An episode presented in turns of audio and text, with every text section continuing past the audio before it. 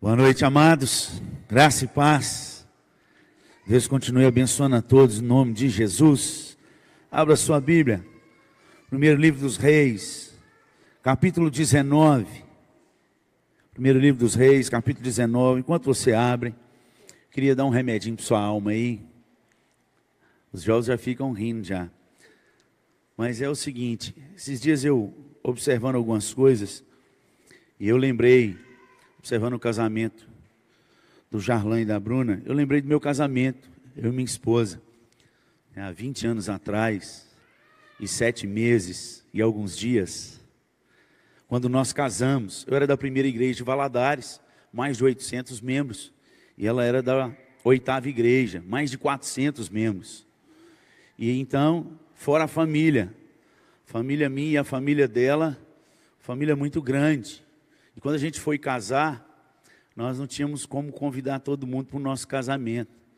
Então nós casamos no civil na sexta-feira de manhã, para que a festa fosse só para os familiares na sexta-noite, com exceção dos seminaristas que tinha entrada franca, mais as testemunhas, que eram 20 de cada lado. Só Jesus. Isso aí deu uma média de 350 pessoas, só família, só os testemunhas e só os seminaristas. E só foram 10 seminaristas, então, para você ter. E aí a gente teve a igreja oitava lotada de gente que foi lá nos dar um abraço e a gente não pôde convidar a todos. Então eu estou dando essa palavra aqui para você que não foi convidado, não tem como a gente pagar uma festa para muita gente, né? E Bruno e Jarlães não são de famílias afortunadas. Então que vocês os perdoem aí, você que não foi convidado, não é, quer dizer que não é amigo, não. Inclusive eu até falei com ele quando ele foi me convidar, eu falei assim, Jarlan, se você quiser chamar só o pastorzão lá, deixa eu no banco, na benção, nós vamos continuar amigos, continuar tomando café junto, sem problema nenhum. Não, eu quero assim, não, eu não tenho, eu, eu sou livre desse negócio. Louvado seja o nome do Senhor. Aliás, eu tenho muito medo de festa de casamento. Eu não gosto. Não gosto. Mas eu confesso que a festa de ontem eu gostei muito. Então já deixo a dica aqui já da frente. Já falei isso com os adolescentes, com os jovens. Falei, vocês estão me amando, vocês gostam do jeito que eu sou, sou meio assim, falo o que tem que falar. Então vocês prestem atenção numa coisa. Se algum dia vocês pensarem em fazer um casamento que tenha bebida alcoólica e música mundana, não me convide para ser o pastor. Por favor, no nome de Jesus. Você tem o direito de fazer do jeito que você quiser. E eu tenho o direito de ir ou de não ir do jeito que eu quiser. Cada um no seu quadrado, se amando, se respeitando. A gente tem que parar com esse negócio aí, porque senão nós vamos cair nesse mesma barrela, esbarrela que está no nosso país aí. Nós temos que respeitar aqueles que não é, comungam com a nossa mesma fé, mas eles não nos respeitam. Isso é antibíblico, isso não é bom, então já fica a dica aí, já fica o recado de frente do púlpito. Eu não tenho problema nenhum, vou continuar orando por você, vou continuar pregando a palavra para você, a verdade que liberta, não sou eu, é o Espírito de Deus que convence. Você acha que não tem nada a ver, eu acho que tem tudo a ver e nós vamos juntos, não é time de futebol, nós não vamos ficar com ódio nenhum do outro e vamos continuar andando para frente no caminho de Jesus. Amém? Você que crê que tudo é pela graça, vai chegar lá na graça, Jesus aceitou tudo seu, você está lá. E eu que vou sacrificar um monte de coisa na minha vida também, porque eu creio que pela graça eu tenho uma vida que eu tenho que andar em santidade, nós vamos estar no mesmo lugar. Qual que é o problema? Amém, irmãos? Então, Deus os abençoe, que fique essa palavra aí, não fique com raiva do, do, dos noivos, muito pelo contrário, abençoa a vida deles aí, no nome de Jesus. Primeiro Reis, capítulo 19, versículos 1 a 18. Nós já lemos essa história algumas vezes. Você já sabe, principalmente você que é da igreja e cresceu na igreja, mas eu queria que você lesse essa história agora no seguinte prisma: no prisma de que nós estamos aí na nessa turma que anda no mal do século, que é a depressão, a angústia, a ansiedade, que leva a síndrome do pânico e leva ao suicídio. Estamos no, no mês de setembro mês considerado aí a campanha do mês amarelo, contra essas coisas. Uma das coisas que mais causa suicídio é a depressão, é uma doença que ninguém gosta de falar, ninguém gosta de tratar, mas que todos nós, se não passamos, ainda vamos passar. E aí algumas pessoas que vão assistir e começou, o pastor começou até bem, mas está amarrado esse negócio, eu repreendo em nome de Jesus, eu não aceito esse tem que essa palavra que o pastor falou que eu não vou passar. Então, filho, deixa eu te dar a dica, alimente bem, dorme bem e não carregue problema dos outros, inclusive dos seus filhos, porque senão você vai passar. Eu não estou te jogando praga, eu estou te falando o caminho que acontece. E nós vamos estudar sobre isso. Então vamos ler nesse prisma, porque esse é um profeta de Deus. Ele é um homem de Deus. É um homem que fez grandes milagres de Deus. Ele acaba de fazer um dos maiores milagres registrados na face da terra, que é desafiar 400 profetas e desafiar para mandar fogo do céu, e ele ora e o fogo cai, e ele mata os 400 profetas. E aí cai nesse contexto aí, olha. Acompanhe comigo, por favor. Acabe fez saber a Jezabel tudo quanto Elias havia feito, e como matara todos os profetas a espada. Então Jezabel mandou um mensageiro a Elias a dizer-lhe: Façam-me os deuses como lhe aprouver, se amanhã a estas horas não fizer eu a tua vida, como fizeste a cada um deles. Temendo, pois, Elias, levantou-se e para salvar sua vida se foi e chegou a Berseba, que pertence a Judá, e ali deixou o seu moço.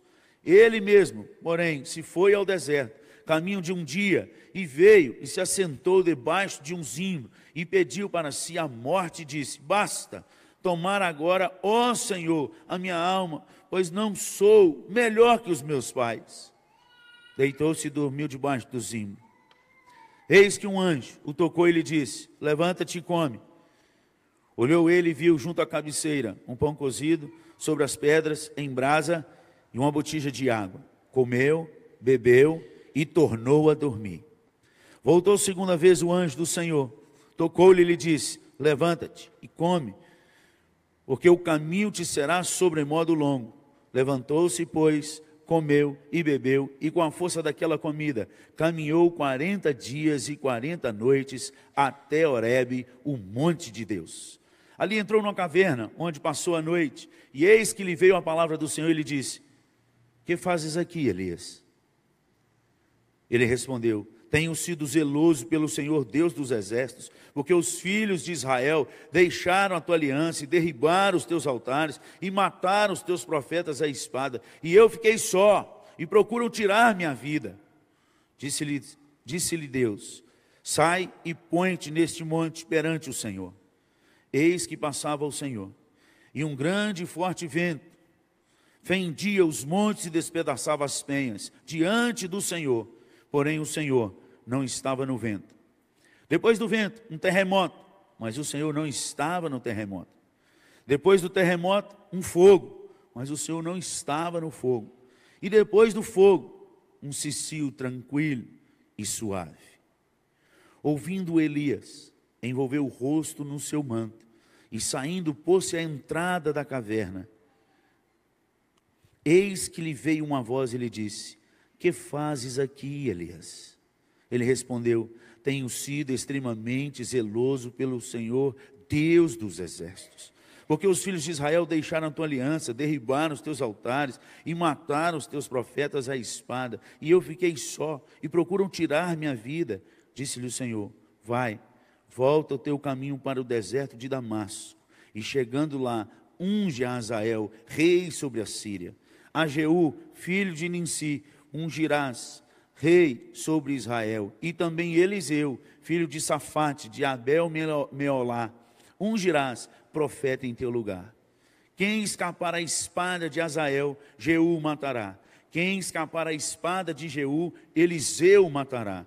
Também conservei em Israel sete mil, todos os joelhos que não se dobraram a Baal, e toda a boca que não o beijou um homem cheio de Deus, um homem que a palavra de Deus diz em Tiago, quando Tiago registra sobre a vida dele, que era um homem semelhante a nós, sujeito aos mesmos sentimentos, mas orou.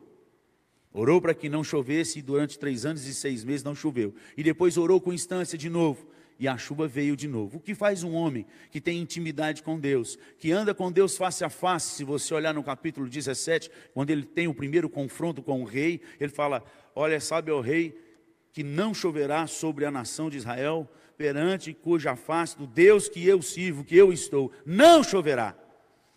Um homem para que fale algo que vem de Deus é, é gente que anda com Deus, face a face. Um homem com todas as características de ser aquele que a gente considera um super-herói. Faz milagres extraordinários, mas um homem que tinha sujeito aos mesmos sentimentos que nós temos. Quais sentimentos? Todos eles. Vontade de rir, de chorar, vontade de dormir, vontade de acordar, vontade de gritar, vontade de calar. Todos nós. Elias era um homem semelhante a nós. E se você perceber aqui, ele teve algum, algumas, algumas nuances nesse texto que diz claramente que ele entrou nesse processo de depressão. Porque cinco coisas, pelo menos, a gente identifica quando uma pessoa está entrando em depressão, segundo o doutor consulta na internet, você pode consultar aí agora. A primeira é perda de interesse nas atividades cotidianas ou nas atividades de hobby. Perde o interesse, não quer mais. Segundo, dificuldade de concentração e cansaço constante, vontade só de dormir. Terceiro, indiferença ao afeto. Recebe o carinho, mas Quarto, oscilação do humor. Não tem mais aquele humor constante. Ora ele está bem, mas a maioria das vezes está mal. E aí fica bem um pouquinho, recebe a palavra aqui, sai daqui, mas amanhã já não quer acordar. Ah, ó dia, ó vida, ó, oscila.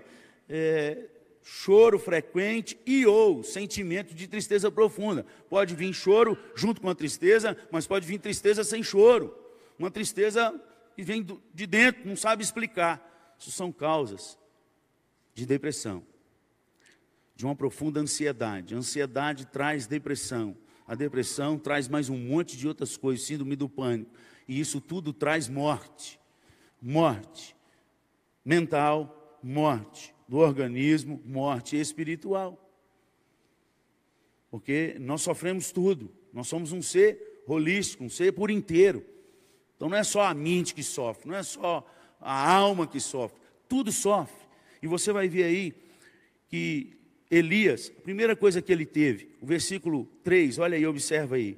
Temendo, pois, Elias, levantou-se e para salvar a sua vida, e se foi, e chegou a Berseba, que pertence a Judá, e ali deixou o seu moço. Primeira coisa que ele teve, temor, medo, medo. A palavra temor aí é muito medo. A gente pode traduzir, se fosse olhar hoje, se os psiquiatras fosse analisar esse homem, se ele tivesse vivo e entrasse no consultório, falasse, assim, você está com síndrome do pânico, qualquer coisa, porque matou 400 profetas, 400 homens na espada e corda uma mulher, está com síndrome do pânico. Está com problema. Enfrentou 400 homens, no nome do Senhor. Aí a mulher falou assim: o que ele fez com os 400 homens, eu vou fazer com ele amanhã. A resposta tinha que ser: então vem, porque se o meu Deus é o que Deus mandou o fogo lá, vem que você vai cair também. Medo. Não teve medo de enfrentar 400 profetas, mas teve medo de uma mulher síndrome. Segunda coisa que ele teve, com medo, o que, que a gente faz? A gente abandona as pessoas que andam ao nosso lado. Deixou o moço na cidade. E é as coisas que geralmente a pessoa que está em depressão, ela faz. Ela deixa, abandona aqueles que ajudam, eles ficam com medo, acaba é, desistindo da jornada, se acha só. Você vai ver aí da, da solidão que ele tem, ele, ele, ele começa a sair e, e tudo. E, e, essa questão de solidão, gente, solidão não é estar só. Solidão é sentir-se só. Você pode estar no meio da multidão e tendo solidão. Um monte de gente perto e sentindo só. A solidão ela pode ser, são três tipos de isolamentos que acontecem: isolamento emocional, isolamento social e isolamento espiritual. Você se isola, não quer mais falar com Deus, não dá vontade mais de orar, não dá vontade mais de ler Bíblia, isolamento espiritual. Você não quer conversar com as pessoas, isolamento social. E você não quer nem dar chance para você mesmo, isolamento emocional. Você perde a, a estima, você fica com baixa estima. E aí você cai num dos primeiros pecados que a Bíblia registra, e você não consegue é, responder aquilo que Deus deixa para nós, que é amar a Deus acima de todas as coisas e o teu próximo como? Se você não ama a si mesmo, você perde o amor, você não consegue amar o próximo, e aí você vai só degradando cada vez mais. Versículo 4 diz: Olha aí, ele mesmo, porém, foi ao deserto, caminho de um dia, veio, assentou-se debaixo de um zimbro e pediu para si a morte. Então ele diz: sentou, desiste da jornada, e disse: já basta, desiste da vida. Não sou melhor que os meus pais, baixo autoestima. E pediu para si a morte, sem saída. O que, que acontece quando a gente começa a acontecer essas coisas na nossa vida? E esses negócios vêm. Por que, que essas coisas vêm hoje na nossa vida? Série de fatores. Pode ser até coisa de Deus. Elias estava na obra de Deus, foi uma grande sobrecarga. A obra espiritual, ela traz algo que é muito que você não consegue avaliar, a não ser quando você entra nessa obra, quando você começa aconselhamentos com pessoas que estão deprimidas, com pessoas que estão com vários problemas, problema em casamento, problema um monte de coisa, com criação de filhos, esse negócio enche em você. E por isso que todo psicólogo, ele, tem, ele, ele é obrigado a fazer terapia com alguém, além dele atender. Só que isso não é passado para os pastores. Hoje os pastores não fazem isso mas a gente recebe a mesma carga ou uma carga muito maior do que os psicólogos nos nossos gabinetes. Isso vai trazendo peso. E você, que está de, de certo fato na igreja, as pessoas do seu trabalho procuram você, seus vizinhos, seus parentes, ou pelo menos deveriam procurar, porque você tem palavras de vida eterna ou pelo menos deveria ter, no nome de Jesus. Está frequentando um lugar que ouve a palavra de Deus. Está com um livro aí debaixo do braço e, e dentro do carro, eh, que tem palavras de vida eterna e de cura.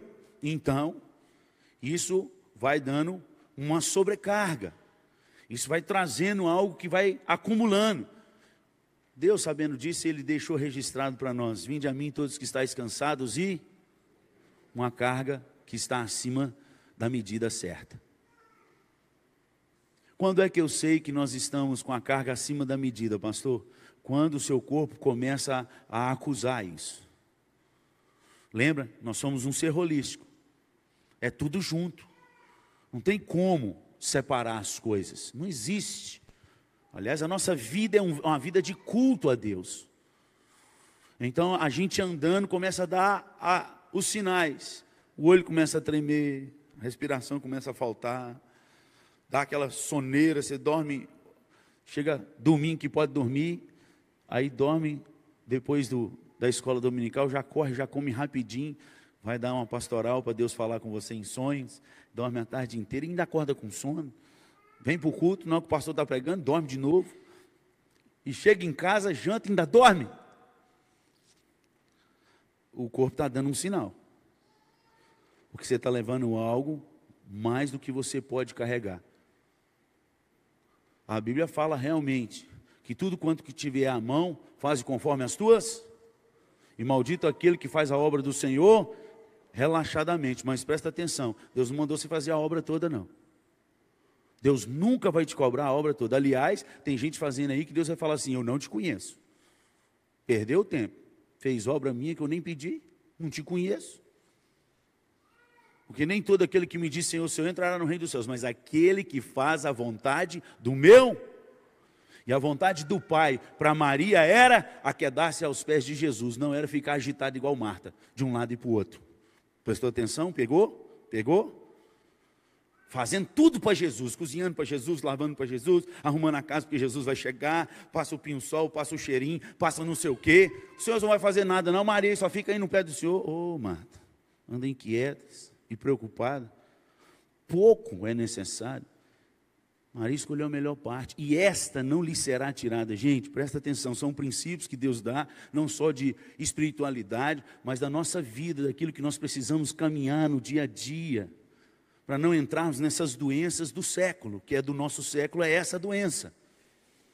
Aprenda a fazer aquilo que Deus pede para você. Deus não pediu para você fazer todas as coisas. E o nosso corpo apita. Tudo quanto tiver a mão para fazer, faz conforme as tuas. Se o olho está tremendo, já está acima da sua força. Se a pressão começar a aumentar demais, alguns são, porque já vem da família, mas muitos não. É estresse, é sobrecarga. Humor, perde o humor. Por que, que nós perdemos o humor? Se você estudar depois esse, esse estudo aqui que eu baixei na internet, você vai ver sobre depressão. Existem três hormônios, é hormônio, é nada, não é algo espiritual. Lógico que o diabo ele é, estuda, ele é doutor em tudo. Ele pega deixa estudo Z em tudo. E ele usa de tudo. Porque o objetivo principal dele é roubar, matar e destruir. Então faltam três hormônios que ligam os, os, neurônios aí, que faz a gente ficar feliz, sorrir, alegria. Um deles eu sei porque eu ouvi num sermão, chama serotonina. É o hormônio do prazer, aí tem o hormônio da alegria, da, aí tem os outros dois lá, o doutor Clay depois dá uma aula para nós disso aí, que com certeza ele já estudou. Mas o que fazer? Você precisa prestar atenção.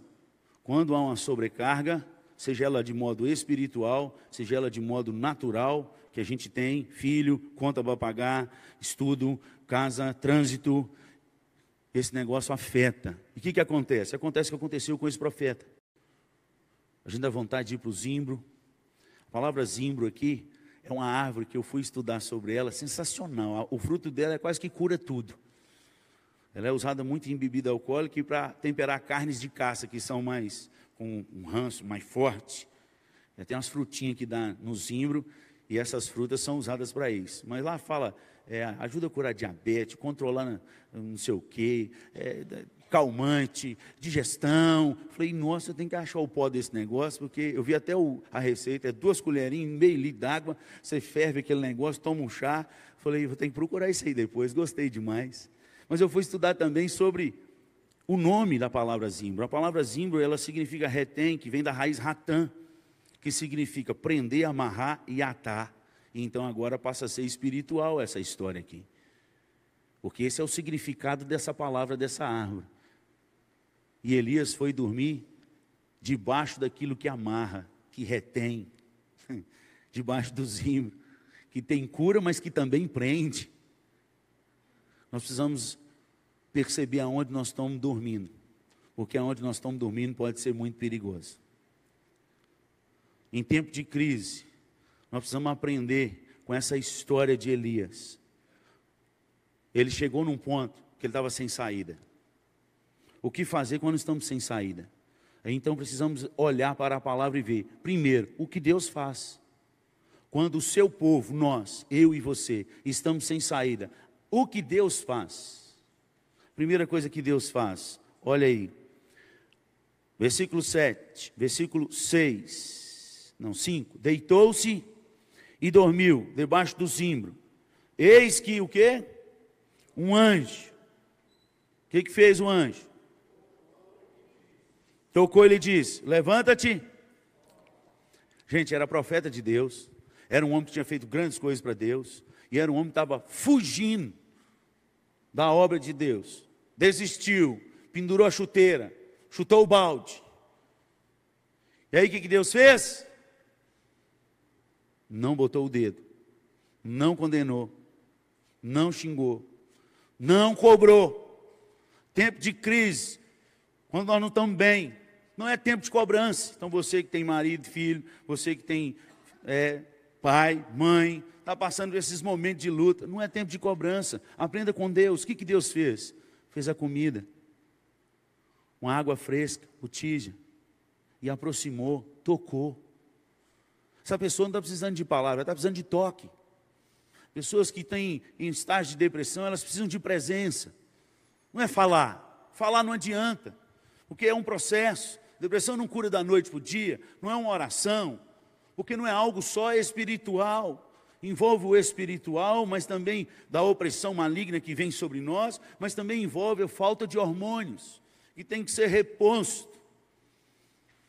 Então a primeira coisa a fazer é encosta, toca, estou aqui, para o que der e vier, estou contigo, estamos juntos. Foi o que Deus fez, fez a comida. E o que, que o pão e a água me diz?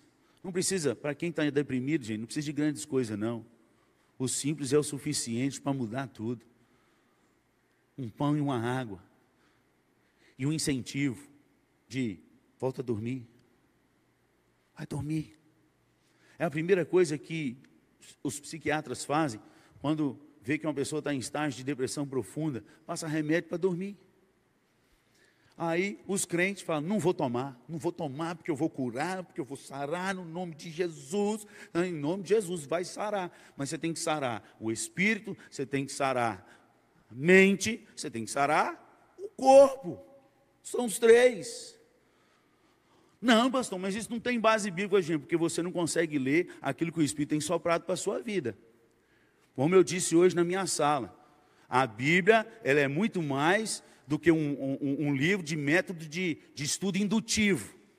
A Bíblia a gente não aprende ela pelo método de, de estudo indutivo, não. Porque a Bíblia é um livro sobrenatural. Está registrado em 1 Coríntios capítulo 2, a partir do versículo 13. O homem natural não entende essas coisas, porque essas coisas lhe são loucuras, porque essas coisas lhe discernem espiritualmente, não é mentalmente, não é no raciocínio, não é só pensar. Paulo fala em Filipenses 3,15, no contexto que ele estava falando assim: uma coisa eu faço, esquecendo as coisas que para trás ficam e avançando para as que diante de mim estão, prossigo para o alvo, para o prêmio da soberana vocação em Cristo Jesus. Aí lá na frente, em Filipenses 3,15, ele fala assim: e se disso de outra sorte vocês pensais, isso também Deus vos esclarecerá. A palavra ali não é gnoscos, de conhecimento, não é. Sofia, de sabedoria. A palavra ali é apocaliptos, de revelação de coisas futuras. Palavra de Deus é um livro que nos ensina pelo método revelativo do Espírito Santo de Deus. É Ele quem revela, é Ele quem convence, é Ele quem nos cura, é Ele quem nos leva à salvação. Se eu fosse você, eu garrava em Romanos capítulo 8. A juventude já está aí garradinha. Faz morada naquele capítulo ali. Lê de novo, e lê de novo, e lê de novo. Você vai ver a obra do Espírito. É o Espírito que faz. Então, voltando à palavra, para te dizer aquilo que o Espírito revelou no meu coração, coisas simples que a gente não presta atenção. Quando Jesus é apresentado ao templo aos 12 anos de idade, em Lucas capítulo 2, versículo 50, que fala assim: E crescia o menino Jesus. E ele crescia em quê? Estatura, graça e sabedoria. Três coisas estatura, corpo. Então, corpo, sabedoria e graça. É o Espírito de Deus. Então ele crescia nas três coisas. Isso não quer te dizer algo, não. Ainda, ainda tem um outro item que a gente esquece: diante dos homens e diante de Hoje a gente batalha tanto para os filhos da gente crescer diante dos homens, quer que seja um médico, quer que seja não sei o quê, quer que estuda, quer ir diante de Deus. E homem de Deus, uma mulher de Deus. O crescimento tem que vir de todos os lados. São os três. Então, diante dessa crise de depressão que ela ataca, e a nossa geração é essa geração que vive nessa turbulência toda, de tudo isso, o que fazer? Deixar Deus se aproximar, tocar, Deus dirige esses passos, mas a primeira coisa que Deus faz com ele, dormir. Isso significa que eu preciso aprender a descansar, tanto espiritualmente, porque é Deus que me conduz, se Ele não fizer, não tem jeito, quanto mentalmente, eu preciso desacelerar algumas coisas que estão sobrecarregado a minha mente, como fisicamente, desacelere, descanse. Não tem como vir a cura se nós não desacelerarmos. Existe tempo de parada. É melhor parar um tempo, 40 dias, do que parar pela vida toda, nunca mais voltar. Nunca mais voltar à normalidade.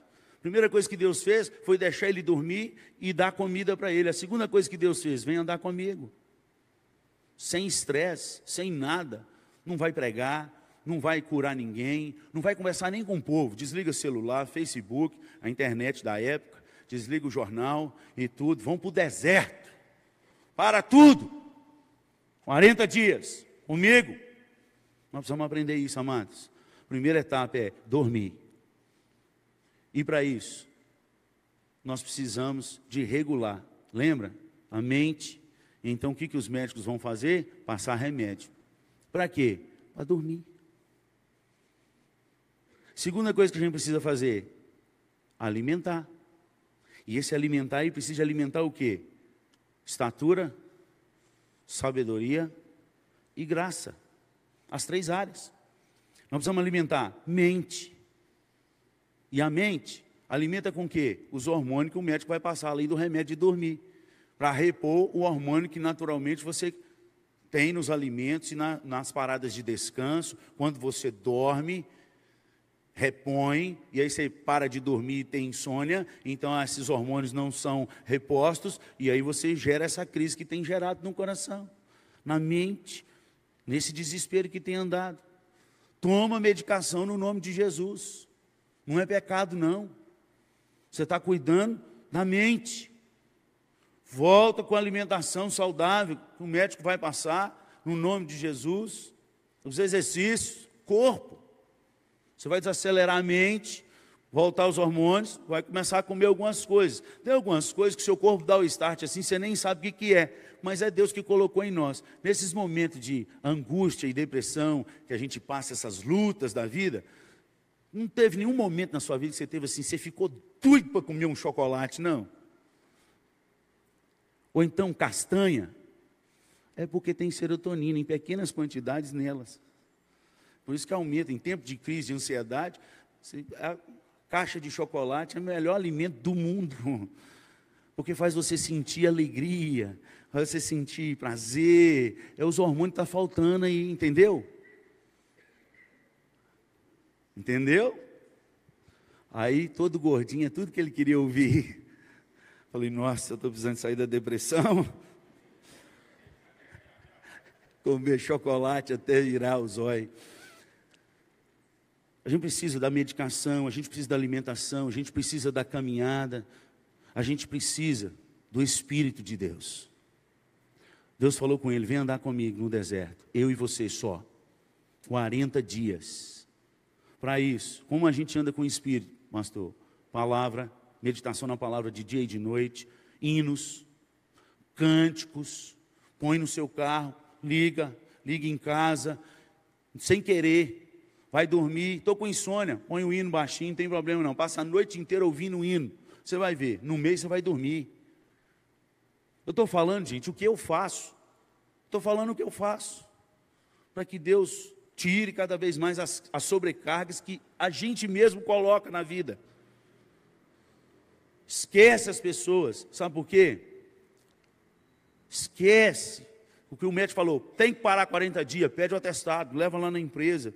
Porque se você estiver saudável, aquela empresa pode não te querer, mas a outra empresa vai te querer. Você anda com Deus, você descansou, você está com saúde, filho.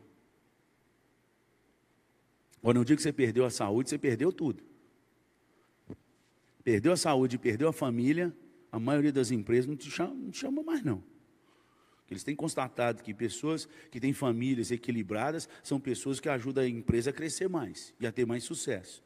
Tanto que isso é, é fato que hoje existe, nos Estados Unidos aqui ainda não chegou, mas na polícia de Nova York só acabou, abaixou a criminalidade quase zerou, isso não conta, não passa em jornal, porque não, não dá ibope. Toda é, é, delegacia lá é obrigatório ter um pastor para cuidar dos policiais, para orar pela família dos policiais, para visitar a família dos policiais e orar por eles e com eles. Porque quando vai bem o equilíbrio mental e espiritual, emocional, produz mais. Entendeu? Fique esperto. Não fica amando mais o serviço do que você, não, porque o povo do serviço não te ama, não. Ele está interessado na sua produção. No dia que você parar de produzir, tadinho de você. Isso é para qualquer um. Isso aconteceu comigo em Uberlândia, quando estava lá pastoreando. Quando uma médica me falou assim, pastor, o senhor vai ter que parar em uma semana, se não controlar a sua pressão, eu vou te dar um atestado de 45 dias mais 30 dias de férias. O senhor está morrendo. E eu desesperei. Falei, o que, que é isso? Segurando um monte de coisa, achando que é super-homem, querendo fazer e resolver todas as coisas, e quase morrendo. Ele falou, tem algum médico na sua igreja? Eu falei, tem, tem um doutor, fulano de tal. Você tem o um telefone dele aí? Tem. Inclusive ele é presbítero lá da nossa igreja. Ah, melhor ainda, me passa o telefone dele. Aí falou na minha frente, assim, ó, lata na lata doutor fulano, aqui é a doutora fulana, eu estou ligando para o senhor para passar o quadro clínico de um paciente que eu tenho aqui, assim, assim, assim, assim, assado, para ele entender, porque o senhor já entendeu, ele está morrendo. E ele é o seu pastor. Então estou proibindo ele de ler Bíblia, de aconselhar, de passar na porta da igreja, sete dias. Ele não pode ver ninguém da igreja, porque está morrendo. Eu assustei. Falou, e se em sete dias não baixar e não voltar, eu vou suspender ele. Acordei, gente. Acordei no nome de Jesus, parei geral. Parei geral, cancelei a agenda, falei com eles, ó. E Deus me curou. Mas eu tive que parar. Eu tive que tomar remédio. Eu tive que ir no psicólogo. A psicóloga falou assim, pastor, nunca vi um paciente ser curado na primeira terapia, só o senhor. Eu falei, foi Deus, filho. Estava orando, jejuando, chorando e comendo chocolate, comendo chocolate. Ei, coisa boa. Então tem que ter pelo menos uma coisa boa nessa crise aí, no nome de Jesus.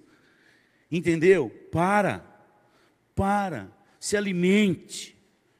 E faça uma caminhada de 40 dias. Eu te desafio, já desafiei gente dessa igreja. E eles toparam. Então hoje, se você encontra nesse estado, primeira coisa, vai dormir. Procura um médico e ele vai te passar os remédios para você dormir. Vai dormir. Pega atestado. Dorme. Há esperança. Essa doença tem cura. No nome de Jesus. E se ela voltar, tem cura de novo. Se voltar, tem cura de novo. Isso não foi coisa só para Elias e para nós. A segunda carta de Paulo aos Coríntios, no capítulo 1, versículo 8, fala, Paulo relata que não só ele, mas toda a equipe dele, ele fala, nós chegamos ao ponto na Ásia e na Bitina, ao ponto de desesperarmos da própria vida, ou seja, eles pensaram até em morrer, até falar, leva Jesus, tá? Chegou ao ponto, está registrado, está na Escritura. Deus não esconde a fraqueza humana nossa, amados. Mas Deus mostra o tempo e o ponto de cura, no nome de Jesus. Amém? Então, se você tem passado por isso, eu vou orar por você. Mas você tem que fazer o que a Bíblia fala. Quais são os princípios que a Bíblia fala? Elias foi dormir. Para e vai dormir. Come, dorme. Come, dorme. O comer é o remédio que o médico vai passar para voltar os hormônios e dar o equilíbrio do humor, alimentação saudável, as caminhadas. Agora levanta, vem comigo, 40 dias. Se você fizer 40 dias de caminhada com Deus, ô gente, Elias voltou para o ministério, só aí Deus falou assim: agora vai trabalhar. E foi dando uns, uma expressão nele. Foi perguntando: que faz aqui, Elias? Falou: ah, porque o povo não está fazendo nada, o povo não sei o quê, quer, quer morrer, ninguém, só ficou eu. Aí voltou para a caverna. Passa um tempo, Deus chama ele de novo. O que faz aqui, Elias? A mesma conversa. Gente, quem está em depressão não muda o disco, não. Tudo está ruim, sempre está ruim, nunca muda. Aí o que Deus fala com ele? Falou assim: ó, levanta, sai daqui, você já andou 40 dias comigo, agora vai trabalhar. Volta, unge o rei da Síria, unge o rei de Israel, unge o profeta que vai ficar no seu lugar, você ainda tem trabalho. Caminha. E eu vou te falar uma coisa: tem sete mil que eu guardei e que não se dobraram diante de Baal. Gente, sempre vão ter os sete mil que Deus guarda. Sempre terão sete mil que não se curvam diante de Baal. Você nunca está sozinho nessa luta. Do mesmo jeito que Deus te guardou até aqui, Deus guarda os seus. Se você estudar depois um outro estudo sobre numerologia na Bíblia, você vai ver que o número 7, ele sempre fala sobre o número da perfeição, do todo, da plenitude, as sete igrejas, os sete espíritos, os sete candeeiros, os sete mil. Sempre terão, em toda geração, os sete mil que Deus guarda, inclusive você. Amém? Ande 40 dias com Deus. Como eu posso andar 40 dias com Deus? Na palavra. Colossenses capítulo 3, versículo 16 diz: Habite ricamente em vós a palavra de Cristo. Então ele fala: o modo que é para acontecer é habitação, não é visitação, não é só domingo à noite. Habitação é morada. Você pode passar o dia inteiro fora de casa, mas você volta para onde? Para casa, seu lugar de habitação habite ricamente em vós a palavra de Cristo. Faça da palavra de Cristo esses 40 dias a sua morada, mora nela. Vou te dar alguns textos. Salmo 119 é um salmo que cura a alma, cura a vida. Levanta a gente de novo. Depois minha esposa pode dar um testemunho para vocês, se ela quiser. Em 30 dias, eu desafiei uma igreja a ler o Salmo 119 todos os dias, mês de dezembro, do dia 1 ao dia 31 todos os dias, todo o Salmo 119, orando e crendo que Deus ia operar milagre. Mas foram muitos testemunhos de cura de alma, cura de mente, cura de enfermidade. Gente que levantou, que tava, só vivia dormindo e tomando remédio. Mudou, porque de, decidiu pegar a palavra e fazer morada na vida dele. 40 dias com Deus. Salmo 119, ele é excelente. Ele faz uma alusão ao tributo à palavra de Deus. São 176 versículos. É melhor do que você comprar remédio, é mais, é mais barato do que aumentar os remédios. Vai diminuir a medicação, você vai ver. Vai zerar. O psicólogo vai falar assim: o que, que você andou tomando?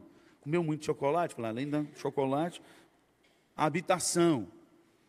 Fala para fazer morada, fala intensidade, ricamente, não é de qualquer jeito. Habite ricamente em vós a palavra de Cristo. Habitar ricamente é o ponto de você acordar pensando no versículo bíblico, dormir pensando na palavra e sonhar com a palavra. Isso é possível, pastor? Pergunta a alguns jovens aqui da igreja que eles vão te dar o testemunho. Porque está acontecendo isso na vida deles. Porque eles aceitaram o desafio. E eles estão pegando a palavra e estão fazendo morada na vida deles. E eles podem dar o testemunho do que Deus está fazendo. Estão virando super-homem, não. Mas eles estão tendo umas experiências com Deus aí. Até pregando. Pastor, eu sonhei que eu estava pregando e acordei pregando de noite. Falei, anota, meu filho, anota, passa para mim, que isso aí deve ser de Deus, deve ser um negócio bom. Entendeu? Porque faz morada. Faz morada. 40 dias, gente. Eu queria te desafiar nessa noite. A partir de hoje, volta para casa. 40 dias andando com Deus. Depois você pode testemunhar aquilo que Deus fez a partir de hoje na sua vida. Volta para o seu médico. Você que tem médico, que passou remédio, está lá guardadinho. Volta a tomar. Liga para o seu médico e pede perdão. É. Você não estudou para isso? Você entende mal e mal de Bíblia. Ele falou: não vou tomar, porque Deus vai me curar. Lógico, Deus mandou o médico aí, mandou o remédio para você tomar. Toma o remédio, lê a palavra, come direitinho, chocolate no meio, anda com Deus. Não me dá chocolate agora, por favor, senão vai ser um desespero na minha vida. Mas o ano que vem você pode me dar. Entendeu? Faz direitinho, 40 dias, depois volta para a gente conversar. Porque quem fizer, eu tenho certeza. Ah, pastor, mas não estou sentindo nada não. Mas faz, filho. Pode melhorar. Entendeu? Quem está ruim pode sarar. E quem já está bom pode melhorar. Porque esse remédio é fitoterápico. Amém? Que Deus te abençoe nessa noite. Que você possa sair daqui já se sentindo melhor. Jogue essa carga sobre o Senhor em tempos de tempestades, nos altos mares, até hoje, as primeiras coisas que os navios fazem, quando eles veem que o navio está a ponto de ir a pique, eles jogam todas as cargas no mar, não importa se é valiosa, a única coisa que eles deixam no navio é a comida, para que eles possam sobreviver na tempestade. Tempo de tempestade não é tempo de você guardar nada no coração, põe para fora diante de Deus pede perdão, libera perdão, tira a sobrecarga, tira o ódio do seu coração, porque senão você vai afundar. Depressão afunda e mata. Hoje, estatisticamente, 35 pessoas no Brasil suicidaram. Hoje, estatisticamente. O ano passado nós tivemos essa crise e a infelicidade no nosso sínodo, lá onde eu era, de perder dois pastores por suicídio. Isso não é, isso não é brincadeira. Isso é algo muito sério. Que Deus tenha misericórdia de nós. E que Deus possa usar a sua palavra, essa palavra, e a palavra que Deus colocou no seu coração, não só para te curar, mas para você ser instrumento de cura onde Deus te plantou. Tem um monte de gente aí do nosso lado que está precisando ouvir isso. Leia a palavra. Amém? Vamos colocar de pé e vamos orar?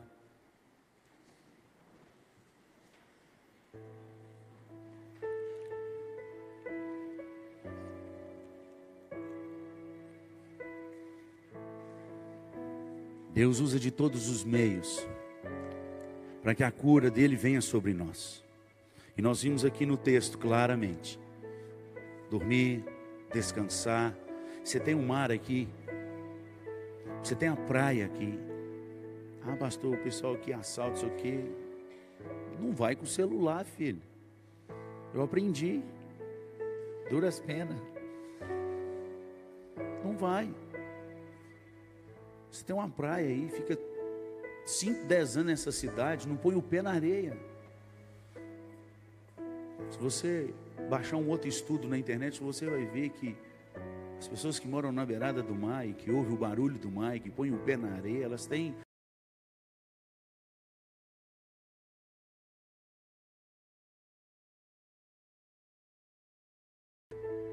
Está aqui. Põe em prática. Põe na sua agenda. Como compromisso. Porque as pessoas não te respeitam. Porque elas não se respeitam. As pessoas não se amam. Porque se se amassem, elas ficariam satisfeitas com o que elas são, com o que elas têm, mas só fica de olho na vida do outro. E aí adoece e quer trabalhar mais para ter a vida do outro e quer adquirir mais para ter a vida do outro, nunca está satisfeito com o que tem. Precisamos aprender, gente. Que Deus tem de melhor, Ele guardou para a eternidade e já separou para os seus. Nós não, por mais que a gente lute e corra atrás das coisas aqui na terra, nós não vamos adquirir. Já está adquirido e está lá. Viva cada dia hoje. Tem algumas igrejas da nossa denominação que de vez em quando, uma vez por ano pelo menos, eles desafiam a todos os membros da igreja a ler um livro que chama Um Mês para Viver. E esse livro desafia a você entender que você só tem um mês de vida, contagem regressiva para morrer. E ele te dá orientações, o que, que você faria se você realmente tivesse só um mês de vida. Você vai descobrir que você deixaria de fazer tanta coisa que você está fazendo você ia tomar mais café, você ia abraçar mais, você ia beijar mais, você ia ligar mais, você ia visitar mais seus parentes. Um mês para viver. Quero te desafiar. Nesse 40 dias aí, anda com Deus. Estou na beirada da praia. Observa a beleza que Deus deixou para você. Eu sou meio assim, romântico com essas coisas de natureza. Até na grama eu acho uma flor e eu tiro foto para depois ficar olhando. Falei, olha, Deus fez isso aqui. A grande maioria passa por cima e nem percebe.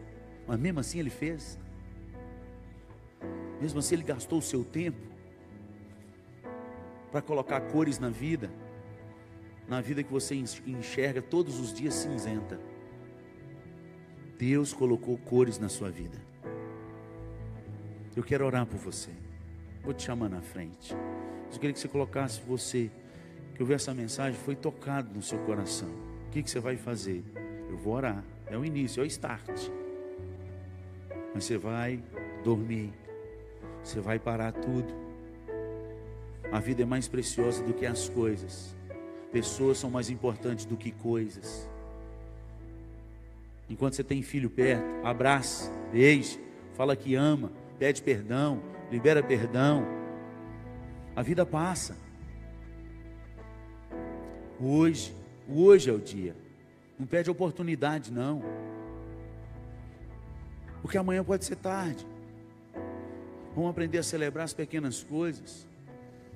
Toma um café com seu pai, como eu queria tomar. Não posso mais. Não posso. E você pode. Como eu queria tomar um café com minha mãe. Em nome de Jesus, vou tomar. Se Deus quiser, está vindo aí em novembro. Vou buscá-la em Curitiba, quando ela for visitar minha irmã. Cada café, um café. Cada beijo, um beijo. Cada abraço, um abraço. Surpreenda seu filho hoje. Surpreenda sua esposa hoje.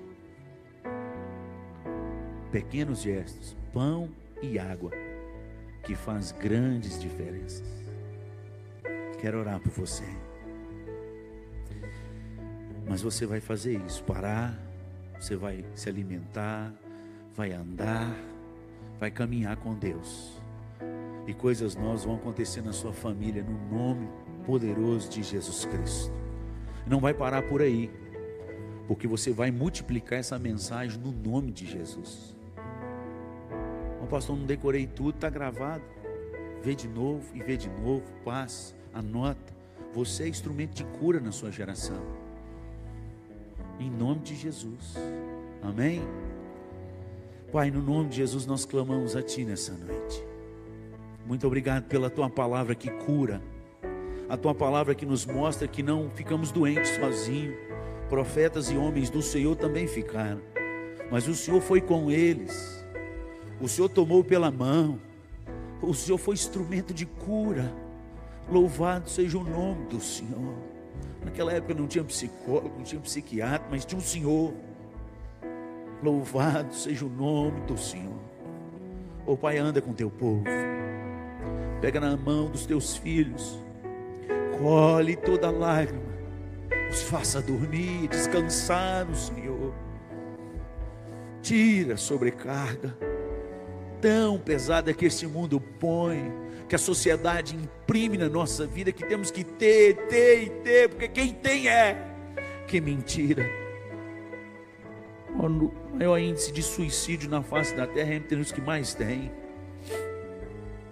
Ensine-nos a ser felizes com aquilo que o Senhor nos deu, a desejar mais o Senhor e menos dessas coisas daqui, a caminhar com o Senhor a celebrar as pequenas coisas, as coisas belas que o Senhor fez da vida. Traz a cura para o teu povo, ó Pai, no nome de Jesus. Restaura casamentos, restaura relação de pais e filhos, restaura, meu Deus, relacionamentos de amigos que se perderam tanto tempo.